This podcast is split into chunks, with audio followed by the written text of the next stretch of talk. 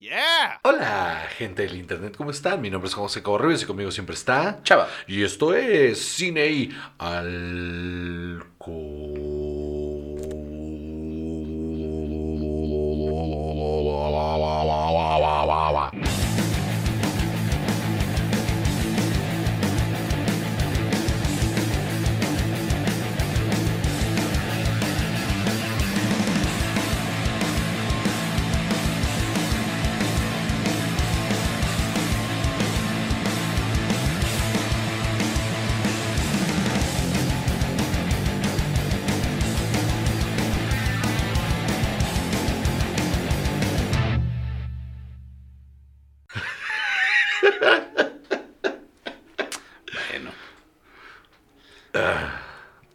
Experimentando con sonidos guturales de la era eh, gregoriana.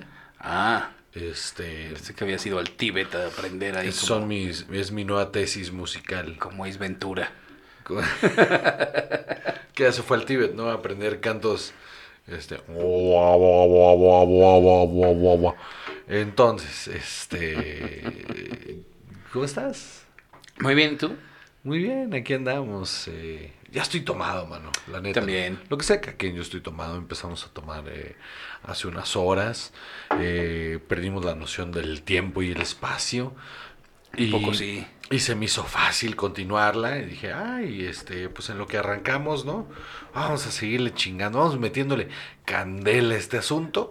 Y pues pasaban los minutos y se me empezó a subir el alcohol. Y luego tú dijiste, hay que meterle algo más duro. Y yo te Así dije, es. órale. y tú me dijiste, no, de alcohol. Y dije, ah. Entonces sí. Entonces le empezamos a meter más duro al alcohol. Y aquí estamos, borrachos. Semana número. 122. Semana número 123. Chinga. ¿Neta? ¿Lo juro? Te lo juro. ¿Por qué tengo una semana yo perdida constantemente? Eh, Premio Cine y Alcohol, semana número 121. La semana pasada fue la semana Eh, número eso no 122. despeja mi duda, solo... Ah, no sé por qué vives una semana antes. O sea, yo creo que tienes el sueño ahí de querer vivir en Quantum Leap. Y ah, sí, este, eso seguro. eh, Güey, que eso es mi pesadilla más grande. O sea, vivir la vida del doctor Samuel Brackett. Beckett. Beckett. Claro que sí. Eh, qué horror. Claro que sí. Qué horror, no mames ahí. ¿Te acuerdas el episodio donde ¿Conoce a Dios? o en el que tiene síndrome de Down? I'm retarded. es buenísimo. Híjole, mano. Híjole, mano. I'm retarded. Tan, tarararán, tan, tan, tarán, tan. Es como, um, perdón, ¿dijo retarded? Si yo viajo en el tiempo, ¿tú serías mi holograma, Juan José? Yo sería, sí, exactamente. Yo sería este. Sal. No, Al Al, al, y este. Y todo el tiempo te hablaría de eh, lo mucho que odio a mi esposa. Para al final resignarme a que no voy a encontrar nada mejor en la vida. Y este. Y qué, qué patético final es. O sea, eh, está horrible. Es un final horrible. No, no, no, no, porque es la única que siempre quiso a Al y por eso nunca nadie lo satisfizo y entonces ¿Lo, ¿Lo qué? lo satisfizo. Es que, ¿qué vas a decir? ¿Lo Satis- satisfajó? Lo satisfació no es correcto, es satisfizo. ¿Satisfizo? Estoy 99% seguro. Ah, chingada, vas a hacer buscarlo. Pero ¿Satisfizo? vas a estar hablando a medio programa y lo voy a estar buscando. ¿Satisfizo? Sí. Híjole, no sé. Bueno, no importa. Entonces, nunca nadie lo hizo feliz. ¿Satisfacción no era? No, no, no, no. ¿No? lo satisfajo. Pues no, tampoco. ¿Por qué no? Porque, no, ahorita lo voy a buscar. Pero, este, nunca nadie lo hizo feliz. Y entonces, Pues qué posesivo. todo ¿eh? el tiempo Entonces- estuvo. No, no, no, no, no. No, él- claro, es una no- mujer que está a su disposición, ¿no? Entonces, como está a su disposición, ella está para hacerlo feliz a él, aunque él... No, no estoy de acuerdo. Estoy de acuerdo. Ella tampoco fue feliz, ella lo estuvo esperando todo el tiempo. Está peor todavía, mano. Ah, por eso, cuando, cuando finalmente logra estar con ella, entonces los dos fueron felices. Güey, ¿qué tiene de malo eso? Pues que él puso... Él, él puso a este, eh, su chamba antes que sus relaciones personales. Y perdón, No, estuvo atrapado en Vietnam un chingo de tiempo. eh, no me acuerdo. Pero yo sí. La neta estoy mamando. A mí Quantum Leap No me te gusta. gusta el amor. A mí me gusta. No, nada. eh, parece un constructo social hecho nada más para que no nos dejemos de reproducir. Este, quiero, por cierto, te amo mucho, mi amor. Este, pero no, no me rijo bajo la idea del constructo social, mano. Para mí, el, el amor, el amor que yo siento por mi esposa es simplemente conveniencia de los dos. Ella está muy tranquila y a gusto de poder ser la horrible persona que es conmigo y yo igual. Entonces, como somos dos personas horribles que nos toleramos el uno al otro. Ese y es el aparte- amor, José. Estar con una persona igualmente horrible y que se tolera uno al otro. Bueno, tú le llamas amor, yo le llamo conveniencia y cada quien le pone el nombre que quiere. Ah, bueno, ¿y qué día lo celebras? No, si no es el 14 de febrero. Yo celebro, yo celebro la conveniencia todos los días. Muy bien. O tú le llamas amor, yo celebro el amor todos los días. Todas las quincenas celebramos la conveniencia. Claro que sí, to- todos los días, man, todos los días se- celebra la conveniencia. Ay, te odio, yo a ti también, pero no tolero a nadie más. Pues pidamos tacos entonces. Dormamos en la misma cama. Ay, muy Especial bien. de 14 de febrero. Traemos un montón de información. eh, la neta está muy chido el programa de hoy. Traemos información de cosas que hemos visto y trailers y así. Se va a poner muy cagado, ¿verdad? Entonces, Salvador, por favor, dinos, ¿cuáles son las redes sociales? Ah, lo tenía ahí, te odio. En Instagram, arroba Juchaba. Chavajú. Me lleva la chingada. Y arroba Jonjo Seco. Y en Twitter, arroba Jonjo Sec y arroba. Juchaba, creo, ya no. Sí, Juchava. Y en Facebook, la página de Cine Alcohol, donde no ponemos nada. Muchas gracias al grupo de los 140 por existir. Ahí siguen dando batalla, poniéndonos memazos. Y este... Es que, es que estoy preparado para una cosa y entonces sales con otra y, y me destanteo. Lo sé. Y, y- Lo sé, lo sé. También, eh, si ustedes desean donar un varito, métanse a anchor.fm diagonal cine alcohol, donde pueden donar un varito ahí este, mensual.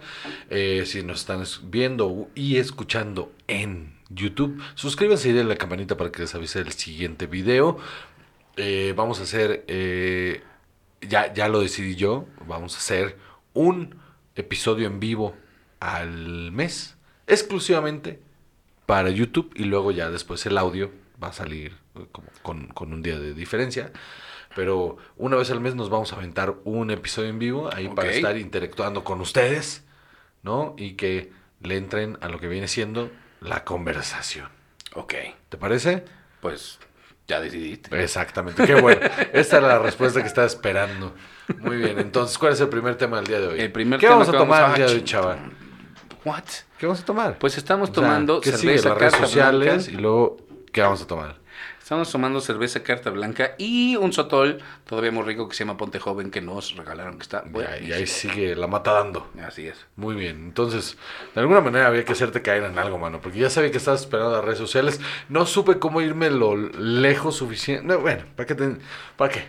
¿Para qué te enseño mis artes? ¿Para, para qué revelas tu estrategia? Ajá, mi, mi, mi, eh, es, es como cuando un mago te enseña un truco, mano. Ya no es Ya lo no te mismo. sabe Ya igual. no es lo mismo. That's what she said. Entonces, este. Entonces, eh, venga, ¿cuál es el primer tema del día de hoy? Algo súper estúpido, pero porque estoy bien borracho, ¿eh? No creo que es por otra cosa. De verdad, sí estoy bien borracho. Estoy mucho más borracho de lo que quisiera estar empezando el programa. Me dio muchas risas. Perdón, ya me controlo. Resulta que O tú déjate ir, ¿eh? Este es tu programa, papacito. Tú puedes hacer lo que se te dé la gana. Marvel soltó un video, Ajá. un reel muy interesante que se llama Marvel Studios Celebrates the Movies. Sí, señor. Eh, los estudios Marvel celebran a las películas por si. Por, por si por no hablan si- inglés. por si- exacto, por si ahí, la vas, ahí vas a hacer el chiste fácil. Ese chiste fácil que es el comediante promedio de... ¿Cuál Para de los que fueron al Conalep. Ah, yo no digo. Ay, a ver, los que fueron al Conalep no están pagando 250 baros para irte en un pinche bar mugroso en la Condesa, cabrón. Esos güeyes te ven en YouTube. Entonces, vámonos. Qué bueno que yo no dije el chiste fácil. Entonces, Ay, ¿cómo te atreves? Muy bien. este. Está. Es, es un. como un resumen un poco de lo que hemos visto, como de los momentos más emotivos y, Sí. y- y como de irte creciendo esta emoción de todo lo que has visto hasta ahora, de lo que te han hecho vivir, de lo que te han dado estas películas incluso. Voy La neta es que estás, bi- está bien emotivo. Sí está bien chingón, sí está bien chingón, sobre todo porque empieza con la voz de Stan Lee, mano. Ajá, además diciendo que todos son parte de una familia, te dicen, mira ese hombre de ahí, eh, podría ser tu hermano, esa mujer de ahí podría ser tu hermana, es Está muy bien cosa- cortado. Ajá, la neta está muy cañón, no sé, hon- honestamente no sé de dónde sea ese speech de, de, de Stan Lee. Yo tampoco, justo estaba tratando de pensar que Ahorita lo voy a sacaron, buscar, pero... ahorita que tú digas algo muy inteligente durante un rato, lo voy a buscar. Ay, pues ahí está el pedo, ya no lo encontramos. Este, pero como sí hemos estado tomando, fíjate que no se me ocurrió hasta este momento buscarlo. Muy bien. Pero eh, después de eso, como a la mitad, viene este intro de Marvel que, como te decía hace rato fuera del aire, se ha vuelto, yo creo que el intro de estudio, la cortinilla de estudio más importante del cine. Pues Yo no sé si la más importante, pero por lo menos sí la más icónica, ¿no? O sea, Sí. la- la- ahorita es imposible, o sea, a mí por lo menos al el nivel personal me emociona muchísimo que algo arranque con el tan, tan, tan, tan, tan, tan, tan, tan, tan, con, con tan, tan, tan, tan, tan, tan, tan, tan, tan, tan, y empieza imágenes de todas las películas de Marvel y, y- y se tarda sus 25 segundos esa mamada. Y, y, y aún así es súper emocionante. Súper, súper emocionante. Exactamente, entonces eh, la, la verdad es que... eh, Eh, Está, está seccionado en dos partes, ¿no? La primera parte es como todo este... Acuérdate de todos los momentos chingones que te hemos hecho pasar. eh, con la voz de Stan Lee y la verga. Y luego de ahí, a la mitad justamente empieza este, este intro. Y vámonos con toda la información así, mira. con todas las películas que vienen de eh, Marvel y además te vienen soltando las fechas. Ahí y te viene la fase 4, hijo de tu puta madre. Exactamente, para que te emociones, para que si ya te había olvidado, y mira que, que te gustó o no WandaVision, que si te gustó o no Falcon the Winter Soldier, que si estás emocionado o no de Loki, pues esto es lo que viene después. Sí. Entonces, engánchate. Y eh, vemos un poco más de material de Black Widow. Sí. Vemos material que no habíamos visto de Shang-Chi and the Legend of the Ten Rings. Porque no habíamos visto nada, ¿no? Sí, hay un tráiler, ¿cómo te atreves? ¿Hay un tráiler de Sí, eso? Sí, hay un tráiler. Fíjate que yo creo que se me No, pasó el tema, ¿no? no hablamos del tráiler porque, este, bueno, sí, hablamos de que salió, pero no hablamos del tráiler en sí porque ni tú ni yo sabemos quién vergas es Shang-Chi.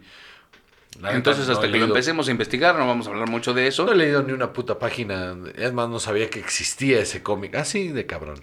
¿Te llama la atención así como se ve en este trailer? en Me llama este mucho, me llama mucho la atención verla porque quiero saber de qué coño se trata. Porque la única relación real que, que tengo con eso es- son los 10 anillos que lo habían seteado en Iron Man 3 y que nunca ¿Ah, más lo habían tocado. Ah, lo que, Sí, porque que es como una organización. Sí, es una organización terrorista a la que pertenece Mandarin. Ah. Y luego en los One Shot, ¿te acuerdas esos como Sí, sí. cortitos? En los que, en el de The Mandarin, que justamente le hacen saber que el Mandarin real está emputado de que le haya robado su identidad. Este, y lo dejan ahí seteado y nunca más se toca. Y ahorita yo creo que esto es, esto pega por completo con eso. No es tan de Marvel dejar esas cosas ahí colgando. ¿Por qué crees que pasó eso ahí? Porque no pegaba con lo siguiente que iban a hacer. O sea, pero entonces, ¿para qué lo metieron? porque lo iban a usar después. O sea, lo metieron como de, bueno, en algún punto vamos a ocuparnos de esto. Así de por sí un día lo queremos usar. Ajá, sí. O esto lo vamos a usar un día y ahí está. Porque algún día lo vamos a usar. Pero con tanto cuidado en la curaduría Se de les van de que hay. repente esas cosas, mano. ¿Sí? Sí, O sea, todo lo de, por ejemplo, eh, ¿dónde chingón está Betty? Eh, la, la novia de, de este, de Hulk. La presentan Betty Ross, la hija Ah, de sí, Thunderbolt Ross. sí, sí. La presentan y luego adiós, nunca más vuelve a aparecer. No, no, él no la vuelve a mencionar. Eh, Thunderbolt Ross en Las relaciones punto se acaban de repente, Sí, bueno, pero hasta cuando se acaban dicen algo, ¿no? No sé, o sea, eh, aparte es parte súper importante de su vida, o sea, pero pues aquí la obviamos cabrón, porque, no sé, The Tinker de repente lo, lo setean en la película de Hulk, eh, que es el güey que, que crea, en la película crea al Abomination, se le empieza a expandir la cabeza y luego no volvemos a ver absolutamente nada de ese personaje y es un personaje importante. Ok. Entonces, yo siento que hay ciertas cosas que de repente fue como de, ay, hay que arreglar el curso y luego vemos qué hacemos con eso. Tal vez en esa primera etapa en la que igual no había tantos planes tan cerrados ya. Ah, y yo creo que en, en la de Iron Man 3 se tiraron cosas que dijeron, ay, no sé qué vamos a hacer con esto ahorita, pero seguro lo usamos después. Y, y tengo la sensación de que lo de los 10 anillos lo dejaron ahí como de, esto es algo que podemos usar después. Ok, ok, ok. Pues ahí está eh, Shang-Chi and the Legend of the Ten Rings que sale el 3 de septiembre del 2021. Black Widow el 9 de julio del 2021, que ya está Ya, pues bastante cerca. sí, ya, ya. Eh, y luego vemos también imágenes de Salma Hayek y Kumail Nanjiani en Eternals. Sí, sí, vemos un shot ahí larguísimo donde se hacen el, como el team up, ¿no? Que, híjole, Pero además, o sea, los ves como en un momento en el pasado y luego en, y, en y el luego presente. con ropa contemporánea. Sí, sí, sí, no, no, no, no tengo idea de qué vaya a pasar en esa película, pero ¿De los Eternals sabes algo de los cómics? sé que son como los primeros seres, son los que crearon el universo. O sea, cuando las singularidades después del Big Bang se crearon, ellos eran como una especie de dioses que, que están tratando de recolectarlas. Em, y lo... Recolectar las singularidades. Ajá, sí. Ok. Y, y de hecho, eh, este Ego era un Eternal. Era uno de estos dioses. ¿Cuál es Ego? Ego, el planeta, el, Ah, ajá, él era uno de los Eternals en los cómics. Acá no lo hicieron Eternal, pero él era uno de los Eternals eh, de, de estos dioses. Justo cuando los presentan, de hecho, en la primera de Guardians, eh, cuando entregan el, el- el, la, la piedra al, al Collector, que le entregan la piedra, la morada. La- ¿Cuál es esa? La de... eh, ay, no me acuerdo. ¿Es el reality? No. Eh, no, es The Power Stone, ¿no? Eh, cuando le entregan esa, eh, justamente se ve uno de los. Cuando él, el, el Collector les está explicando, hay uno de los Eternals que tra- la trae y destruye todo un planeta. Ok. Ajá. Y luego vemos también eh, que viene Spider-Man No Way Home. Sí, Esa Ya. me da mucha curiosidad. a mí me tiene eh, muy sacado de pedo qué van chingados van a hacer con todo el pedo este de todos los actores que están repitiendo papel y, y, y hay una de las teorías que a mí me gustan un chingo, que creo que por ahí va a ir el asunto, que cuando hay este pedo de, la, de los, bueno, en, el, en los cómics, cuando se empiezan a romper la realidad y cuando se empiezan a mezclar los multiversos por algún problema, los que viven en esa realidad no se dan cuenta. O sea, tú no te puedes dar cuenta de que la, tu realidad está rota y se están mezclando cosas porque en tu consciente todo está normalizado. Pero la realidad es que hay cosas que no están ahí que no deberían de estar ahí. Entonces, una de las teorías es que esa realidad, em, que ya lo había explicado en algún episodio, que justo cuando Wanda rompe la realidad, em, eh, sucede antes WandaVision que, que la película de Spider-Man, la de Far From Home. Entonces cuando sale Jonah James... eh, James John Jameson. Sí, cuando sale, eh, que es este... eh, ¿Cómo se llama? J.K. Simmons. J.K. Simmons, en realidad a nadie le brinca que sea el mismo actor, o sea, que ese güey no existía en ese universo y de repente ya existe, porque brincó de universo, pero pues en realidad Pero como que se arregló el timeline y entonces te pareció que ahí estuvo siempre. siempre estuvo. Ajá. Ok, Ujú. ok, ok. Es una de las teorías que a mí me, me satisface bastante porque entonces puedes justamente usar a el electro de del Spider-Man de, de Andrew Garfield y puedes usar a, a, a personajes del, del Spider-Man de Sam Raimi. Ok. Va, Y entonces esta viene para el 17 de diciembre del 2021. Ah, Y estas son las siguientes cuatro películas que vamos a ver este año de Marvel. Esto y Loki, Sí, ¿cierto? sí, Loki arranca, el, ya lo adelantaron, va a arrancar el 9 de junio, el miércoles 9 de junio. que además eh, lo que también vimos un, un mini trailer ahí de, de o no un trailer, como un teaser más bien. Sí, como un first look, ¿no? O sea, Ajá, de, de, de Loki y además Tom Hiddleston sale diciendo que los miércoles son los nuevos viernes, Sí, que me que- pareció una excelente manera de anunciar que esta va a salir los miércoles, no los viernes. sí, está chingón, está chingón, me, me gusta. Me gustó ese de, oigan, Loki también hace cosas heroicas. Por ejemplo, los miércoles son los nuevos viernes. ¡Pah! Y el anuncio. Ajá, que eso está chido porque además eh, creo que están manejando muy bien esta onda de...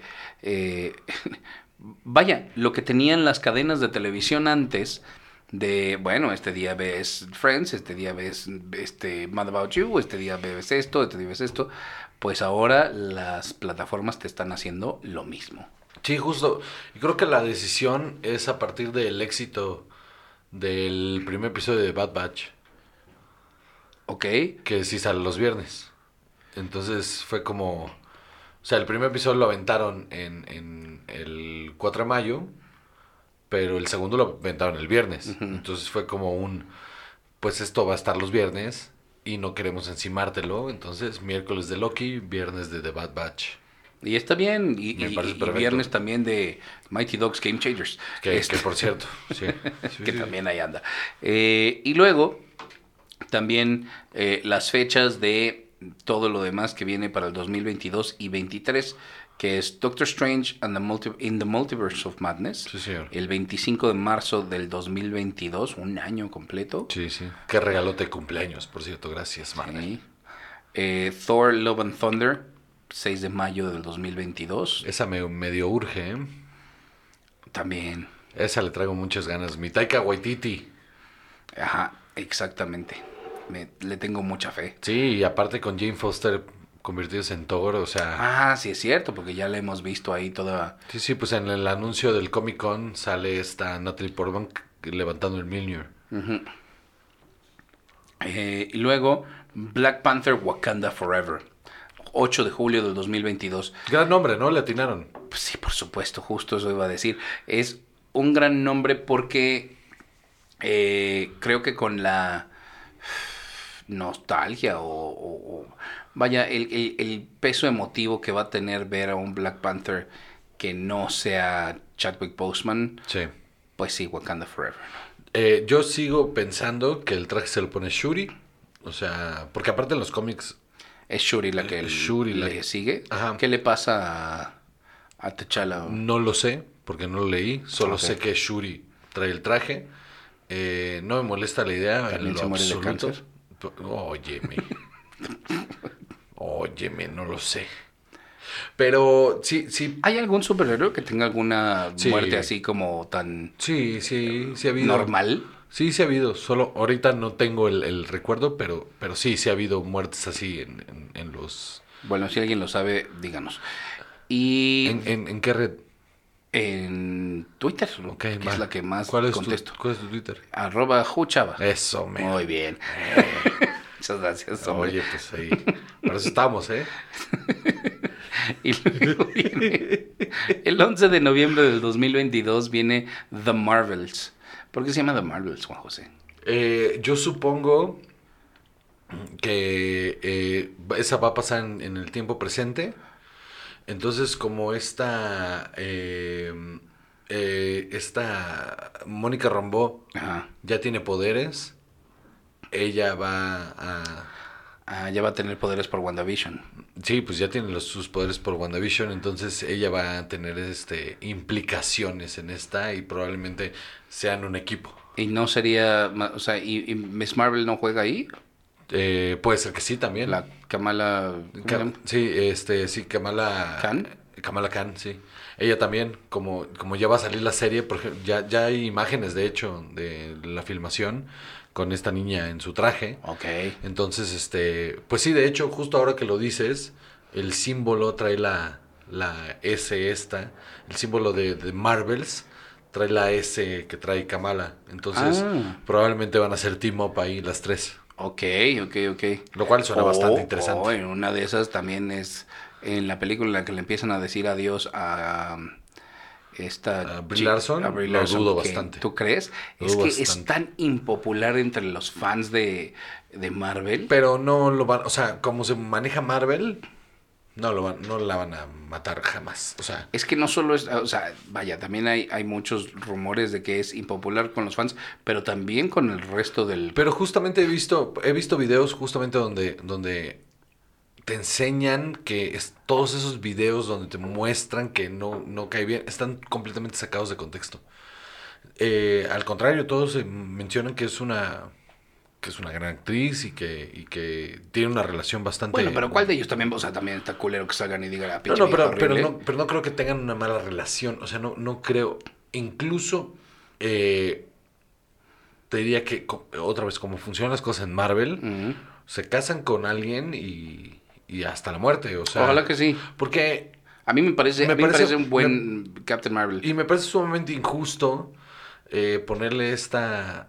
No, po- no puedo dejar de pensar que porque, que porque es una mujer fuerte, eh, tanto en personalidad como, como en carácter, de repente se le pongan connotaciones negativas. O sea, no, no digo que tú pues, pero, o sea, el- el- el- el- el- la gran escala, que le pongan connotaciones negativas, porque bajo esa misma idea se comporta exactamente igual que Robert Downey Jr., hermano. Es igual de pedante. Solamente que la Él gente es le... más carismático, mano. La gente le pone más la estrella carismático porque está esperando que un hombre sea pedante y no una mujer. Una mujer tiene que ser más agradable. eh, O sea, sí, pe- pero, no, yo sí he visto varios videos de ella, o sea, en estas entrevistas en las que le han hecho, sobre todo las entrevistas en las que, vaya, con las que se le critican mucho, que es una en la que sale con Grace Hemsworth Sí. y Don Cheadle y otra de Wired. Pero está sacada de contexto. Por ejemplo, la, la de Don Cheadle es porque eh, ellos estaban jugando a ser desagradables entre ellos. Entonces, el video que te muestran casi siempre es ella.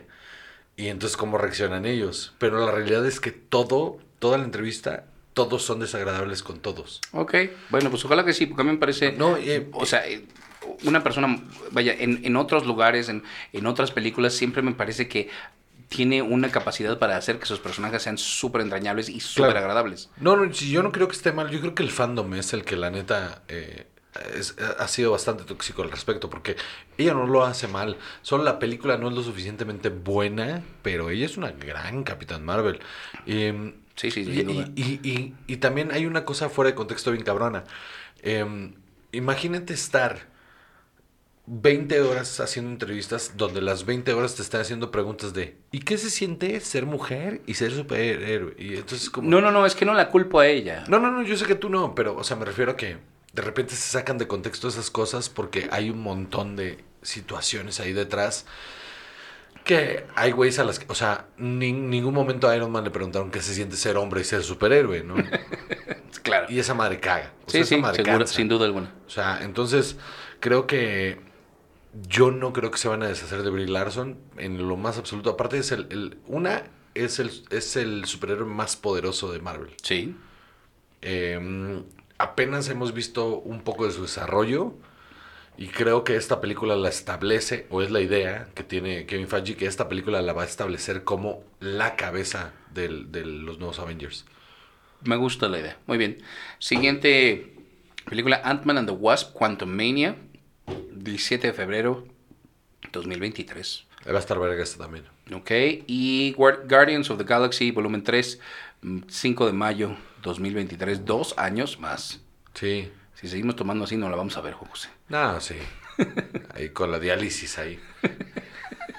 Sin un pie. Sí, sí. La voy a ver. Alfonso me va a llevar a mí en lugar de que yo lo lleve a él. Eh, Pero va a tener nueve años, qué horror. Ok. ¿No iba a haber un especial de Navidad de Guardians of the Sí, Galaxy? para Disney Plus. Ok, pero no, vaya, no cuenta como parte de esto. Eh, según yo, le están manejando la idea de que, mira, es canon, pero por si sale como el de Star Wars, igual y no. Ok. De hecho, hay, hay un tweet de, de Mark Hamill diciéndole a Tim Gunn que es una terrible idea hacer un especial de Navidad. Trust me. Le dice, Ok, muy bien. Entonces pasamos ahora al tráiler de A Quiet Place Part. Uf, uf, uf. Segunda parte de A Quiet Place. ¿Qué tienes que decir sobre este tráiler que vimos? Que ya es el último tráiler, ya es el tráiler final. Se ve muy chida. Se ve neta, impresionante, mano. Yo creo que va a ser una gran película. Es una experiencia para vivir en el cine. Ay, sí, ok. A ver. Ya lo habíamos hablado con eh, Fast and Furious 9 en la que sale Vin Diesel rogando que por favor para, vayas al cine porque fíjate que su casa y la hipoteca y... Oigan, vayan, porque tengo que pagar la hipoteca de mi mansión. Y aquí, eh, tú lo dijiste hace rato, eh, es más sutil y más elegante la manera en la que lo hacen, pero también la película para que, que- hecha para verla en cines. Aún así, sí creo que. eh, mira, es una mamada, pero sí creo que técnicamente hablando, me llama mucho más la atención chutarme a Quiet Place en una sala oscura, en silencio, enorme, que el puto Fast and Furious. O sea, Ah, esa madre la puedo ver en mi celular, me vale verga. Sí, claro, no, no- sí. no espero nada Es de un esa coche que va al espacio, o sea, chingas a tu madre. Con Tyrese. Ajá, sí, y con. O sea, Tyrese y este. Sí, eh, no, eh, este, Ludacris. Ludacris En yendo el al espacio en un coche. Por favor, que ahí se queden. O sea, Pero sí, mira, si hace 15 años te hubieran dicho Tyrese y Ludacris en el espacio, hubieras ido a ver la película. no, Nada más que te sí. lo digo. Sí, no, por supuesto que sí. Ahora, si me dices que es en un coche, chingas a tu madre. O sea, el, el- el concepto está de la verga. Pero eh, Un coche viajó al 1955 en Back to the Future, Juan José. en un coche que te pasa un DeLorean. No es un coche, es, Es un un coche, es DeLorean. un DeLorean. En primer lugar. O sea, bájale a tu pedo. En segundo lugar, este. Imagínate la atmósfera. O sea, algo que tiene muy cabrón la primera película es que crea una atmósfera muy pasada de verga. El silencio. Sin duda. Y, y- y esos pequeños momentos de sonido que son bastante alarmantes. Quiero ver eso en una sala. Sí. Es que, ¿sabes qué? No lo había pensado hasta ahorita que lo dijiste. Esa situación de estar en una sala de cine enorme, en donde estás acostumbrado a que las cosas suenan fuerte y te retumban, y de repente el silencio te tensa como nada. Tu sala no te tensa. No, no. Idealmente. No, o sea, a ver, el día, o sea, el día que vaya a ver esa película, si no me han vacunado, este, voy a, vo- voy a planear algo para quedarme solo. La vas a ver a las 4 de la mañana A las 3 de la mañana yo solo en mi sala y me voy a cagar encima. O sea, con los audífonos ahí. Ah, sí, ajá, con- aparte los, los chingones, los que tengo ahí de, de puro bajo. sí. Eh, pero sí, o sea, eso me llama muchísimo la atención de, de ver esa película en una sala. Aún así, creo que sí me pareció un poquito más elegante el que... Mira, esta es una recomendación de un crítico que la tienes que ir a ver al cine. No te voy a poner a John Krasinski a- haciéndolo con señas de, de, de este, de sordomudo, o sea, con lenguajes sordomudos, Lenguaje de señas estaría buenísimo. con lenguaje de señas diciéndote que la tienes que ir a ver al cine. O sea, como Vin Diesel haciendo un Tokyo Drift. Ahí bajándose el coche. Ay, tienen que ir a ver la película al cine porque costó un chingo de dinero y... Pues ¿a poco no está más padre ir al cine? Qué, qué oso. Siguiendo los Qué oso eventos. andarle rogando a la gente ahí. Es como, como si, como, como si yo en las prepa, imagínate, en la prepa, sí, una, una, una morra que te gustaba un chingo y de repente eh, te, te haces un video, te bajas de un coche en el video y le dices, hey, yo sé que estás considerando no salir conmigo, pero estaría bien padre que si salieras conmigo, porque yo no te voy a poner el cuerno. Considéralo. Y entonces le haces un montaje de imágenes de lo chingón que estaría que si estuvieran juntos. Wow. Y al final le dices, próximamente en tu casa. Es una técnica de ligue épica, Juan José. Yo no sé cómo, cómo no escribes un libro. Me da mucha hueva escribir.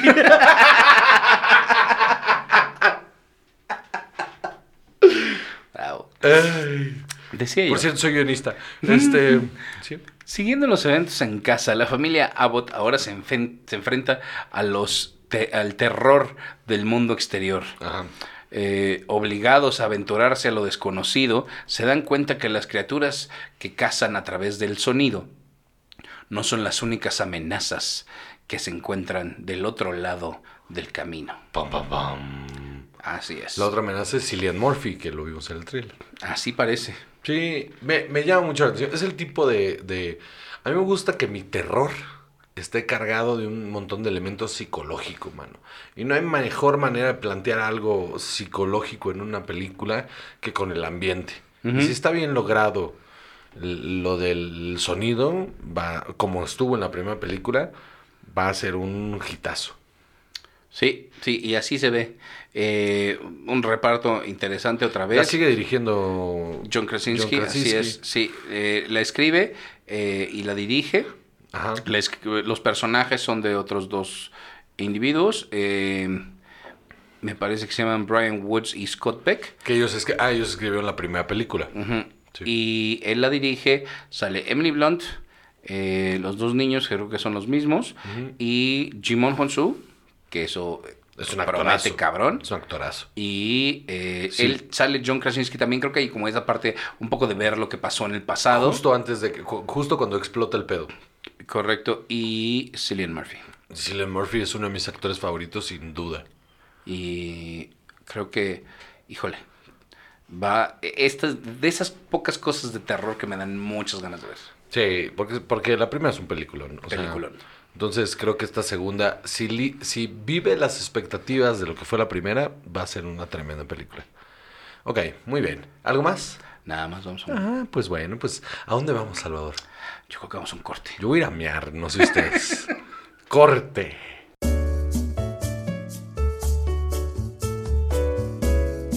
Hola amigos, ya sé, soy yo otra vez, Juan José Covarrubias, y estoy aquí con... Chava. Eh, Estamos aquí en, en el corte y ustedes dirán, ay, hubo un corte, pero este hombre sigue hablando. Y sí, sigo hablando porque quiero contarles, amigos de Querétaro y los, este, la, periferia de, de- de- de la zona de Querétaro, este, que voy a estar ahí, chava, no sé si sabías, voy a estar ahí el viernes 14, el viernes 14 de mayo voy a estar ahí haciendo mi show de stand-up, este... Eh, después de mucho tiempo voy a, voy a hacer mi show de stand-up de una hora, Salvador. Oh. Ahí en la Caja Popular, los boletos ya están a la venta en www.lacajapopular.com. Ahí ustedes entran, compren sus boletos tan barabara, la neta, comparado con otros pinches comediantes que les cobran hasta por respirar. Yo no, yo no, yo les cobro nada más por su presencia.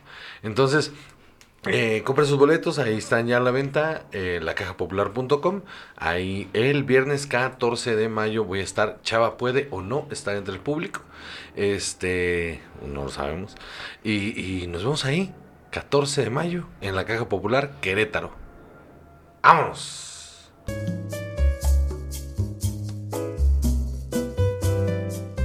Hola, amiguitos, estamos de vuelta. Soy yo el que habló en el comercial. Qué cosas más raras, ¿no?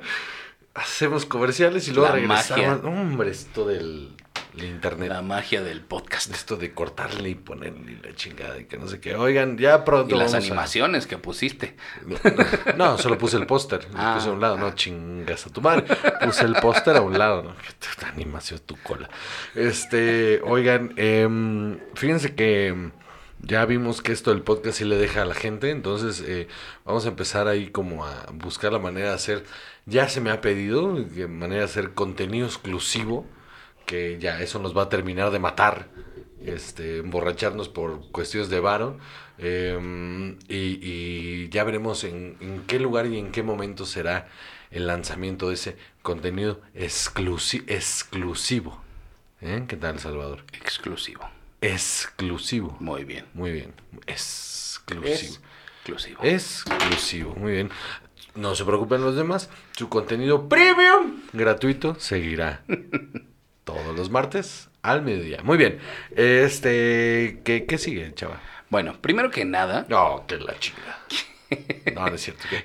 quiero decir que encontré el eh, speech del donde venía lo Ah, la de verga. pe- standing. Perdón, pensé que ibas a encontrar lo la palabra, la palabra, la pronunciación correcta. Ah, no mames, no lo busqué, chingada madre. y porque además esto lo encontré bien rápido. Y como yo tenía en, en mi alma un pesar de algo que tenía que encontrar, Sí.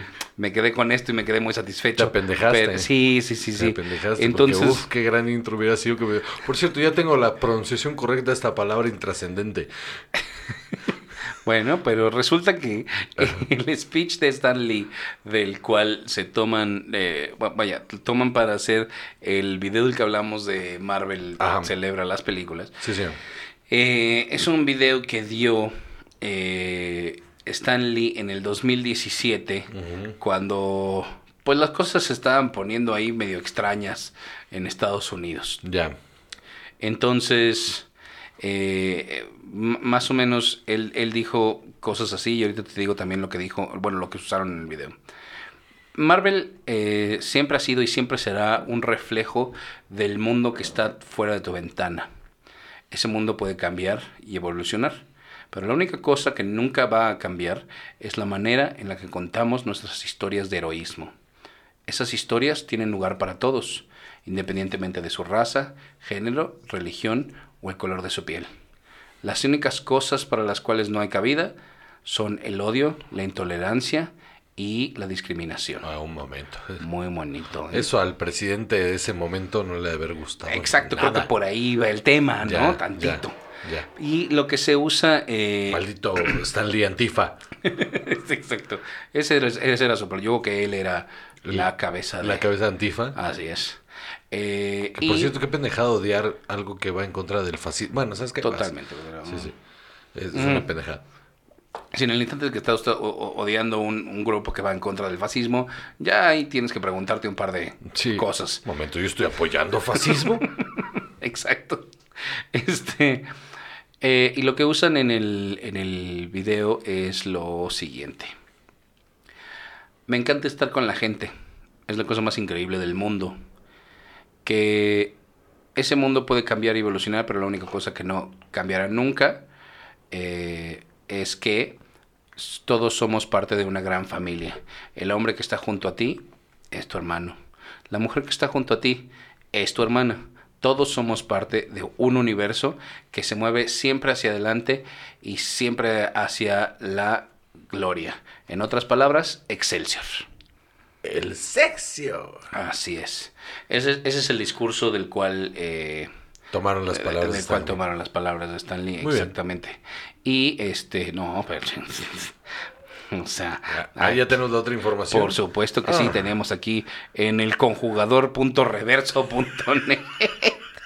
El rincón del vago punto es. Así es. Este, entonces en el Por favor. Estoy buscando ah, pretérito perfecto. Exacto. Pretérito perfecto simple. Yo satisfice, tú satisficiste, ella, él y usted satisfizo. No seas mamón. Satisfizo, exacto. Nosotros satisficimos y satisficisteis Odio el español. güey. y satisficieron. Odio, odio. Pero es que, ¿qué? ¿Satisfajó? O sea, estar odio, odio, ¿no? odio mi lengua madre. La odio por compleja. O sea, No, no, ok, va. satisfagamos entonces. Mm, satisfacemos. Nosotros satisfagamos en el imperativo. Satisfagamos. Ajá, Órale. exacto, en el imperativo. Sí. Satisfagamos nuestra sed de carta blanca. Mm, Salud. salud. Qué horror el español, mano. O sea, de verdad. O sea, me encanta porque es, es difícil, es complejo, pero lo odio porque de repente se sacan unas reglas de la manga bien raras. Ah, no, los reglas del español son extrañísimas. Bueno, pues ya. Es todo lo que yo tenía que aportar el día de hoy y ya me voy a dormir. Bueno, pues buenas noches. Hasta luego. No, la verdad sí descansó mi alma de que pude encontrar eso ya. Muy bien. Eh, Esto va a ser toda una conversación post-show, que lo sepan, cuando salga Dev. Y le digo, porque aparte yo en mi inocencia voy a decir, oye, ¿sabías tú? Y me va a decir, claro, claro que sí, cuando ya no lo usa. Pero va. Y va a ser toda una conversación. Claro. Pero ok, va. Entonces. Va, no veas este episodio, mi amor. Este. Sí, apágale ahora. apágale hace 10 segundos. Muy bien. Este. mm, Entonces, ¿qué sigue? Ya, Vamos carajo. a hablar de The Bad Batch, Juan José. The Bad Batch, qué peliculón, qué directora. Eh, Keanu Reeves, este, Giovanni Ribisi, Jim Carrey.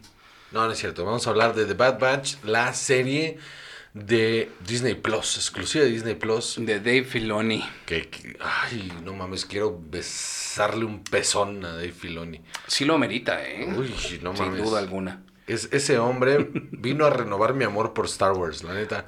Sí. Ha estado muy. Lleva muchos años tambaleando. Nunca he dejado de amar Star Wars. Siempre he sido muy fan del universo Star Wars. Pero más que por las películas, por todo el contenido extra, por las novelas, por los cómics, por, por, por, por la serie, o sea, por, por serie de Clone Wars. Por la serie de Clone Wars, Claro. que es de Dave Filoni. Y era como, bueno, todas las precuelas están flojonas, pero esta serie está muy mamona, ¿no? Y de repente hizo Rebels y dije, ok, la animación no está chida, pero la historia está bien verga. ¿Qué pedo con esto? Y de repente el hombre empezó a, a- a adueñarse de Star Wars. Y, y, y de Mandalorian es una puta joya. Y ahora de Bad Batch, que, que sigue, no solo en estilo, en historia y en camino, sino en espíritu, lo que fue Clone Wars. Y qué mamón está el producto final, ¿eh? Mm, tremendo. Porque, a ver, vimos, hemos visto hasta ahora dos episodios. Sí, señor. 4 de mayo y 7 de mayo salieron dos episodios, el primero de los cuales dura creo que una hora ocho minutos. Una Sí, una hora así. con, una hora con ocho Una hora diez minutos, hazme favor. Eh, Por mí hubiera durado dos horas, ¿eh? E- Exacto, pero es que finalmente sí se siente como una película. Sí. ¿No? Entonces, eh, cuando yo la vi dije, espera, ¿no era esto una serie? Porque esto dura... Una hora con diez. ¿sí? Ajá, exacto. Y, después ya entendí que sí, en efecto era una serie. Y me impresionó mucho porque pensé que todos los episodios iban a ser así. Estilo Sherlock, que los episodios todos de una hora y media. Y, pues, ni modo, te lo aguantas porque está chido. Pero no me cansé nada. No, nada, porque aparte lo hacen muy bien. Es como, eh, si tú terminas de ver Clone Wars, inmediatamente después pones el primer episodio de Bad Batch, es como si fuera... sea, Conecta perfecto, como claro, si fuera el sí. mismo pinche episodio, cabrón. O sea, porque conecta en el momento exacto de, oye, esto es lo que estaba pasando, esto es lo que está pasando ahora, y ¡pum! O sea, nos brincamos todo el drama, nos vamos directo a, ya ganó, ya es un imperio, estos güeyes no tienen el chip, eh, ¿qué coño está pasando? Bla, bla, Después bla. del Order 66. No vi venir el twist del primer episodio. No, Yo lo vi, tampoco. no lo vi venir. Y, y me... Va a sonar muy mamón, pero me dolió. Me dolió ese personaje.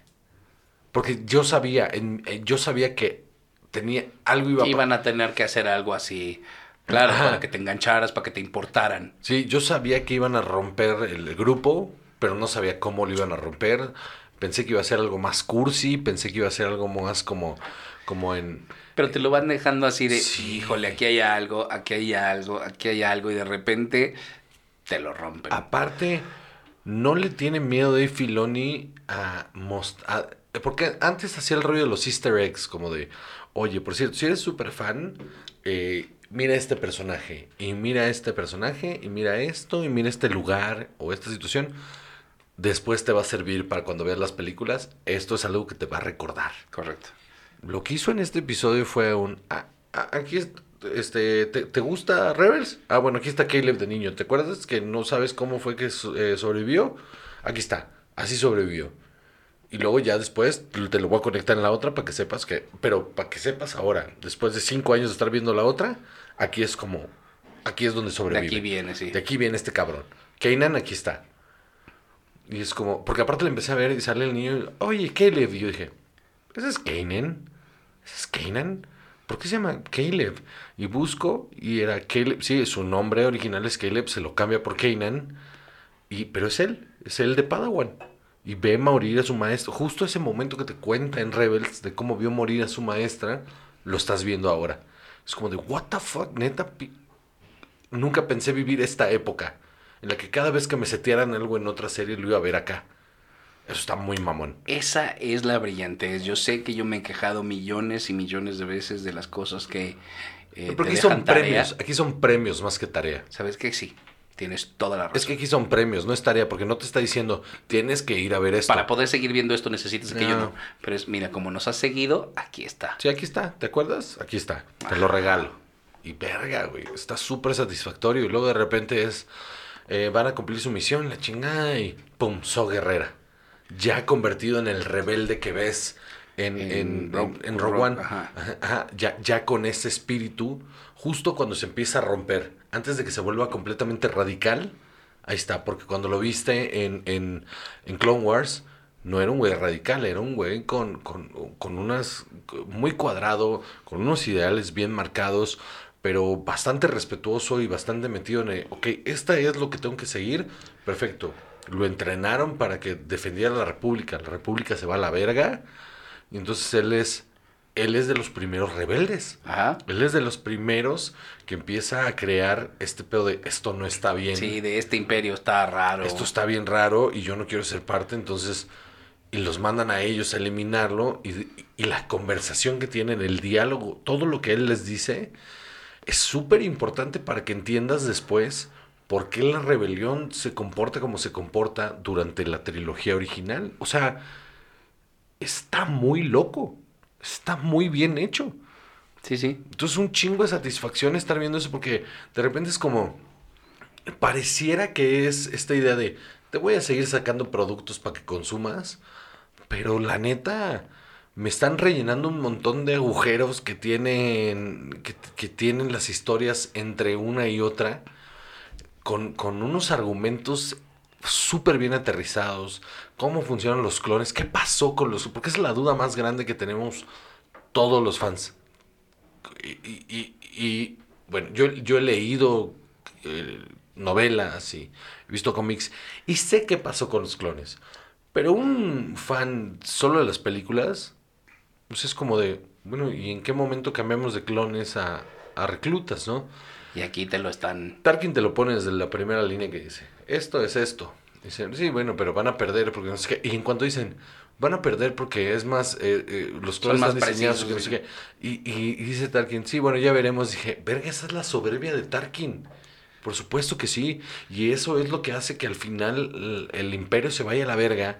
Porque por creerse mejor estratega de lo que era, des- desecha a los clones porque le cagaba la idea de los clones. Cuando si no se era hubiera- más barato tener Si no- conscriptos. si no se hubiera desechado los clones, el imperio nunca hubiera caído.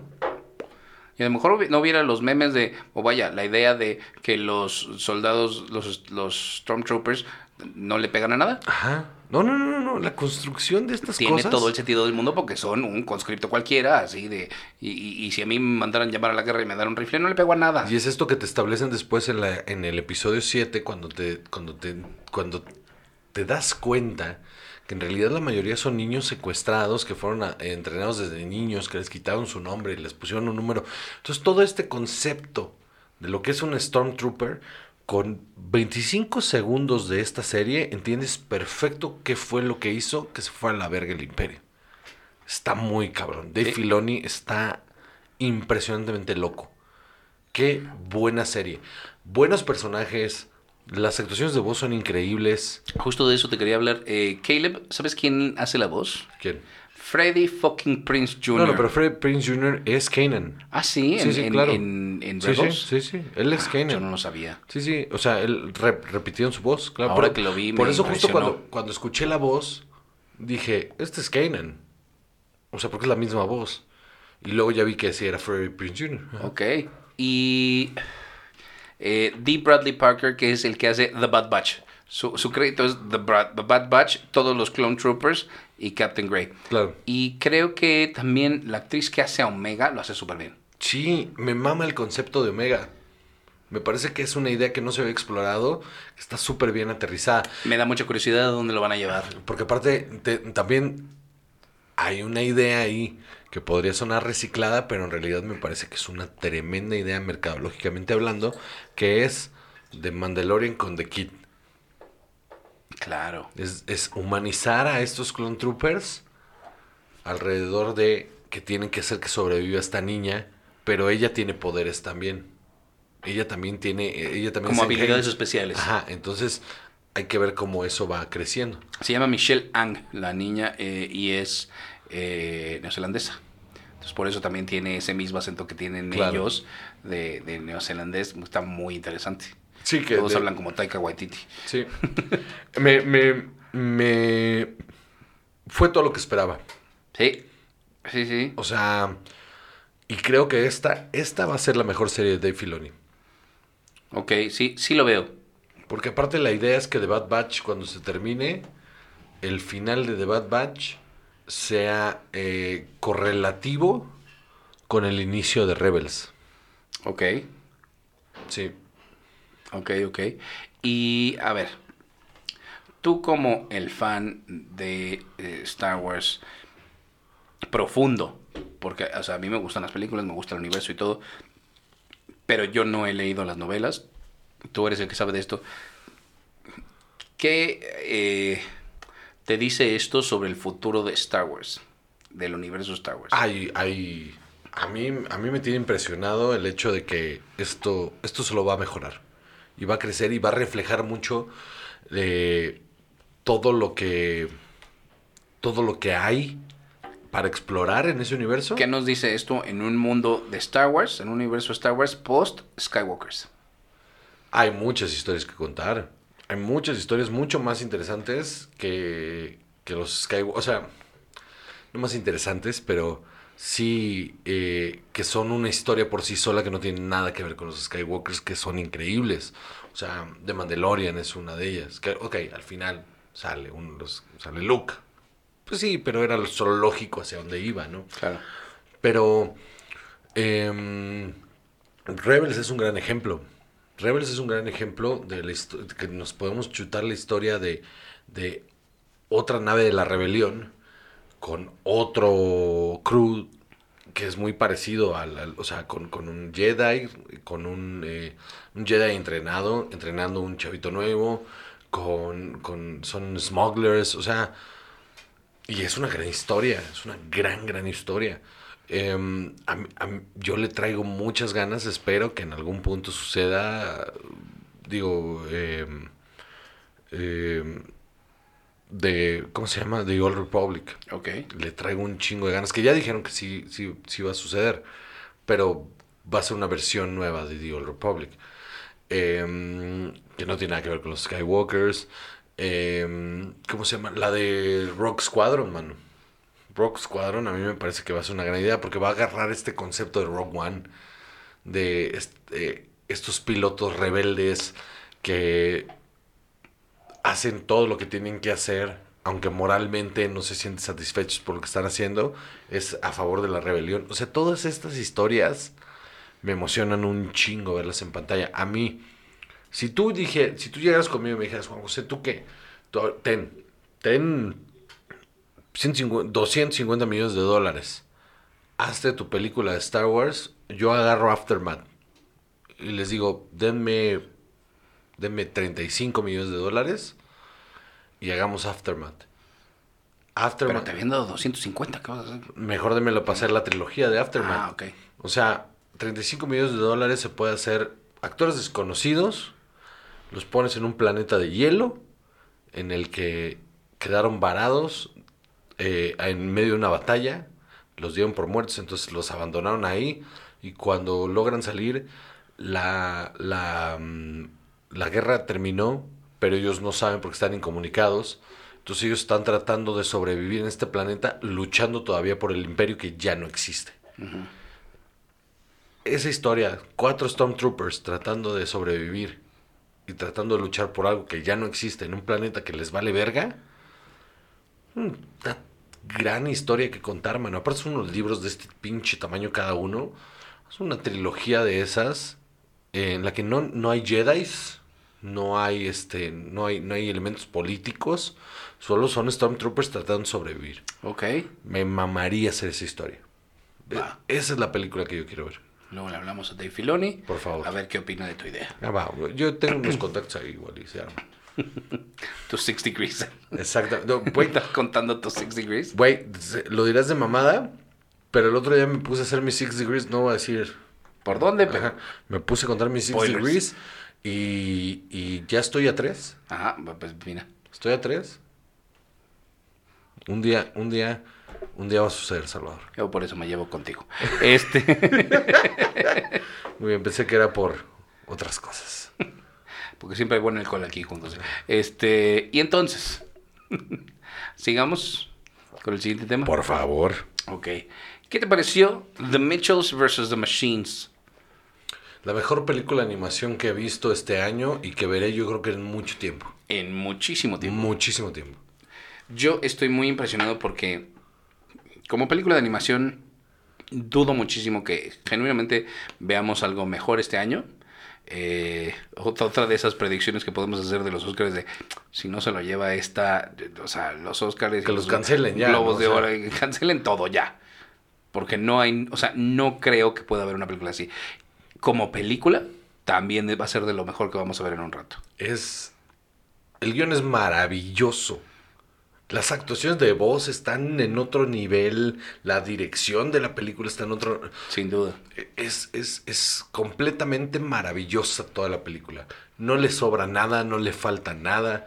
Todos los chistes aterrizan. O sea, me estaba cagando en la risa. Hace mucho que no me reía mientras estaba Sí, en sí, una sí, película. sí, sí, de carcajadas ahí. Sí, sí, me medianoche, yo también. Me sacó carcajadas, momentos emotivos en los que me, me, me, me hizo llorar. Eh, y, o- ojo, ojo. A mí me pega en un lugar bastante especial.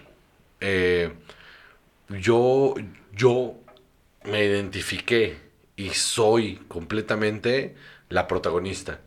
O sea, yo soy ese personaje. De pies a cabeza, toda la situación que ella vive, yo la viví. Yo viví eso. Entonces, ver mi historia reflejada en una película de ciencia ficción me pareció maravilloso, güey. Sí, claro. Tiene un montón de corazón todo este pedo de... Es que este rollo que tiene ella de... Es que yo sé que este es, este es mi, mi destino y esto es lo que yo quiero hacer. Y tan solo no necesito otra cosa más que me digas, yay, hazlo. Y el papá, en este rollo de... Quiere seguir teniendo esta interacción con ella, pero no sabe cómo interactuar. Entonces no se abre a la posibilidad de, de, de involucrarse en los gustos de ella, sino que la quiere mantener a ella en el espectro de lo que él siente seguro. De lo que él entiende, del Ajá. universo que él considera que es lo que debe ser. Entonces, ese confrontamiento, verga, a mí me, me, me llegó horrible. Cuando sucede ese momento, fue de, es que yo ya viví esto. Y luego, después de que le rompe la compu, porque se pudo haber ido a lo pinche melodramático, Sí. bien ojete. Pero ¿sabes qué es lo satisfactorio ese momento? Que los dos empiezan a tener este rollo de, es que sí te quiero, pero no me entiendes. Y empiezan a ver las fotos de cuando ellos, to- todos los videos de cuando ellos convivían y lo bien que la pasaban. Ya ahí me rompí, me rompí absolutamente.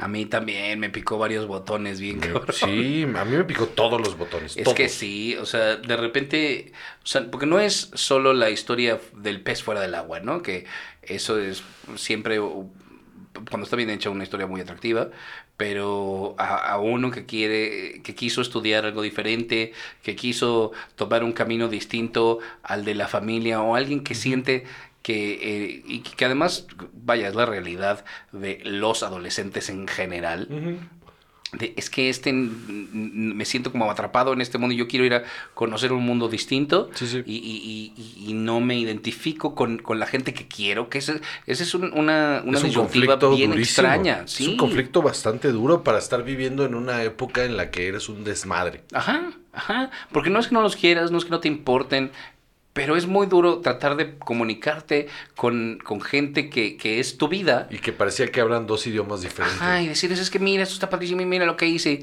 Sí, sí, pero ¿qué vas a hacer? Pero tú crees que puedes vivir de esto, puta. Es que tú crees que vas a vivir de esto. no mames, el momento Pero de de- acabo de hacer mi película, güey, dime que está bien o que el está mal. momento de la conversación. Porque aparte en el guion está súper bien planea- planteado el hecho de que no te dicen qué tan exitosos son sus videos en YouTube. Solo te dicen que los hace. Y entonces en el momento donde le plantea que están en la mesa, ese momento puta, tuvo una puta regresión, güey. Sí, Tuvo sí. un momento de regresión, estar en la mesa de- desayunando. Mira, te voy a enseñar mi corto. Sí, puta. de, de, de, de, de- de, mira, es que quiero hacer esto y fíjate lo que hice. Este, por cierto, me saqué un 10 haciendo esto y, y- y, pues es, es lo mejor. Estoy muy orgulloso de, lo Quiero que acabo de hacer. Te lo voy a enseñar y de repente tener un... este, este diálogo que dice el papá me fue, fue una regresión como de ratatouille, ya sabes, cuando cabrona, de donde le dice, es que pues, tú estás, tú, o sea, ¿cómo puede ser que fracases? O sea, y tienes que estar lista para saber si vas a fracasar y, y, y, y, no vamos a estar ahí para ayudarte todo el tiempo. Es la misma conversación que yo tuve, güey. Exactamente la misma conversación. Y en el que, que seguro tuvo eh, este eh, Mitchell. Sin duda alguna. Sí, sí. Eso, eso, eso es tan real que dices, híjole, es que esto también lo esta vivió conversación esta persona. la tuvo sí. este güey a huevo. Claro. Y, el, y el momento en el que, en el que ya ella no está y, y hablan entre los papás y él le dice, es que, o sea, no tenemos manera de ayudarle y si fracasa y si le- yo, yo solo quiero cuidarle, protegerla y que sea lo mejor para ella. Y entonces en- en- yo entiendo esa parte porque la vi, la viví y, en- y en- y entiendo ese sentir que tuvo mi papá. Es que en esta casa no nos llamamos Azcárraga, ni Salinas Pliego, ni Spielberg, ni nada. ¿Tú vas a poder? Pero al final es como. Está tan bien planteado que es el momento donde dices. Pero es que déjala que la cague. Déjala que le vaya mal. Ya encontrará su camino. Ya verá por dónde es. Pero tiene que cagarla, tiene que aventarse, tiene que probar. Entonces, esta obsesión del papá de crear este vínculo que ya existe, pero no lo sabe reforzar es bien doloroso. Y dentro de toda la comicidad que tiene la película y, y- y- y- las explosiones y, los, y, y los robots, ese elemento tan personal de es que este vínculo no se ha roto, solo nos- no, no estamos caminándolo juntos, está presente durante toda la puta película. Sí. Y eso es lo que hace que el guion sea perfecto. Está, está cabrón. Y, y como dijiste también las actuaciones, o sea, tienes a Danny McBride, eh, que yo creo que, vaya, yo sentí que es la mejor actuación que yo he visto de Danny McBride, porque se me olvidó que era Danny McBride. Sí, es el mejor trabajo de Danny McBride como actor. Ajá. El mejor trabajo de Danny McBride como actor. Que, que- que siempre ha sido divertido y lo que tú quieras, pero esto... Sí, sí, esto Uf. toca otras fibras. Sí. Está muy cabrón. Maya Rudolph, súper bien. Increíble. Eh, Eric Andre como, como Mark Bowman, el, el de la... Lo hace también increíble. Sí, lo hace muy bien, porque también más understated, no tan Eric Andre, que siempre es muy eh, estrafalario, si quieres, incluso en, en su forma de actuar. Eh, Fred Armisen, cagado. Pero Beck- Fred Armisen es, es un gran actor de voz. Y Beck Bennett también. Sí. Beck Bennett lo hizo, lo hizo muy, muy bien. O sea, de repente, o sea, para hacer un robot y todo. Vaya, sí lo sentí como más interesante que en Saturday Night Live. Sí. ¿No? Eh, Abby Jacobson, que es la niña que hace a Katie Mitchell. Kenny es el Increíble. mejor personaje de todos. Sin duda. Y El niño está súper bien construido. ¿Qué pedo? eh, Aaron está hecha la voz por el director Michael Sí. Rianda. Michael Rianda le encanta hacer voces. En, en Gravity Falls hacía voces. Ah, sí. Sí. No lo sabía. Y eh, bueno, de, de Michael Rianda, eh, él es guionista y es director.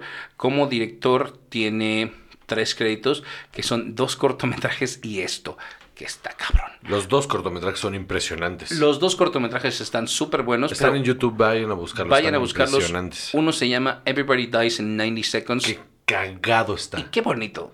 Es muy bonito. Súper sencillo, este es del 2008 y el siguiente es del 2010 que se llama Work, Que está cabrón. que también nos reímos fuerte. Está muy cagado.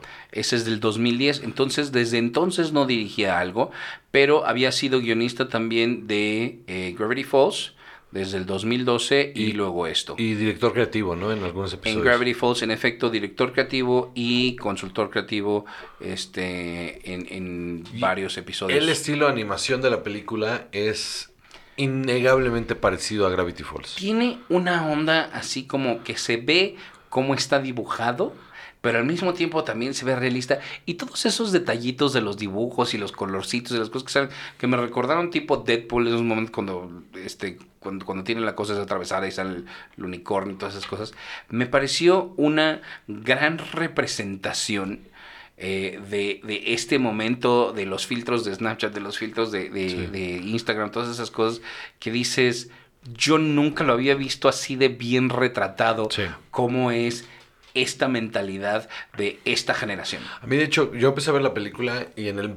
Yo creo que en el minuto 5 dije: Esto me recuerda a Gravity Falls, pero cabrón. Cabrón, cabrón. Y fui a investigar y, pues sí, tiene relación. Y, y se nota. O sea, es el mismo estilo humor, es el mismo estilo de, de narrativa. Y agradezco un chingo este producto. De verdad, no esperaba nada cuando la puse y me parece una de las mejores películas de animación que he visto en mi vida. Ahora, ya para cerrar. Una cosa más, es que hay otro director que es como director solo tiene este crédito y eh, en puerta tienes Mutant Ninja Turtles, también trabajó en Gravity Falls como guionista y en Disenchantment como staff writer. Ok, ok, va, va. Disculpe, Eh, continúa. no, no, no, ya para cerrar nada más. eh, Sony Pictures Animation está, a- partir de este momento, está en, en otro nivel. Porque eh, Into the Spider-Verse y esta, que son las dos últimas películas que han hecho eh, importantes, están en otro nivel de lo que es la animación. Entonces creo que si Sony Pictures Animation continúa por este camino, es el contendiente a derrocar a Pixar. Ajá. Qué, qué- qué- qué difícil lo veías, ¿no? Sí. O sea, no me hubiera yo imaginado justo alguien que con este tipo de contenido así tan lleno de corazón, tan bonito y tan bien animado al todo al mismo tiempo, no fuera de Pixar. Tremenda película, de verdad. eh, no puedo creer que, que- Ya la vi dos veces. No puedo creer que... Tenía una duda, ¿la viste con Alfonso? La vi con Alfonso. ¿Y qué le pareció? Ah, pues, Estaba absorto con la película, pero, pero vuelto loco, le mamó la primera vez. Y luego él me pidió verla una segunda vez, y la vimos una segunda vez, y él seguía tremendamente emocionado de toda la acción, y estaba súper involucrado. Y llegó un punto en el que él me llegó a preguntar que por qué, por qué el papá eh, no, le, no le gustaban las películas. Le dije, no es que no le gusten, si tuve toda esta conversación con el niño de seis años, le dije, no es que no le gusten, es que él quiere lo mejor para su hija, y este, y pues a veces uno no entiende lo que, la- la- lo que uno quiere hacer, y cuesta mucho trabajo tener eh, gustos a la par. Le dije, por ejemplo, a ti te encanta eh, eh, videos de YouTube de ver otros niños jugando videojuegos. A mí eso no me llama la atención, pero no por eso no creo que si tú los quieres hacer no te voy a apoyar, solo creo que no es para mí. Y él me dijo, ok, entiendo. Y súper clavado, igual entendió tres cuartas partes lo que le dije o entendió lo que quiso, pero me parece un mensaje bastante positivo de Sin cómo duda. funcionan esas relaciones y que de tan niño haya estado tan clavado, me pareció increíble. ¿Sabes qué? A mí me gustaría que, así como hay muchas películas de Disney, de Pixar que se han vuelto clásicas, si a mí me dijeras, yo quiero que una perdure en como en el canon de películas que le pones a los niños, esta. Esta, esta va a ser una película que va a durar siglos, porque es, es tan relevante y es tan importante. Porque si nos pegó a nosotros que vivimos esto hace 20 años, y, y- y sin duda alguna tendrá un efecto similar en niños de ahora, no veo que deje de tener vigencia en 15 y 20 y 30. No, yo tampoco lo, lo creo. Me parece que, híjole, es que este director va, o sea, su siguiente película me urge. Sí, claro. Porque entonces, si esto es lo que logró hacer con tan pocos créditos, ¿qué chingados va a ser en la que sigue? Sin duda. Está cabrón. Muy bien. ¿Algo más? Nada más. Muy bien, pues damas y caballeros, muchísimas gracias por escucharnos. Una semana más, semana número. 123. Semana número 123. Muchísimas gracias. Recuerden, ya saben, todas las redes sociales, todas las cosas, todo esto y lo otro. Este, nos vemos pronto. Yo soy José Covarrubias y conmigo siempre está. Chava. Y esto fue Cine al Gol.